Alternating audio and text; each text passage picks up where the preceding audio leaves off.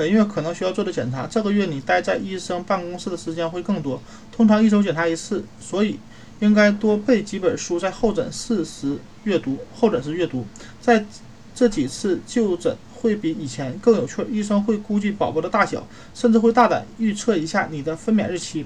离预产期越近，你也会越兴奋。一般来说，医生会给你做以下检查：测量体重、增重速度减慢或停止。测量血压可能会比预中期略高。尿常规检查尿液中是否有蛋白质，检查手和脚的水肿情况，腿部是否出现静脉曲张。通过内检看子宫颈是否开始消退、变薄或扩张。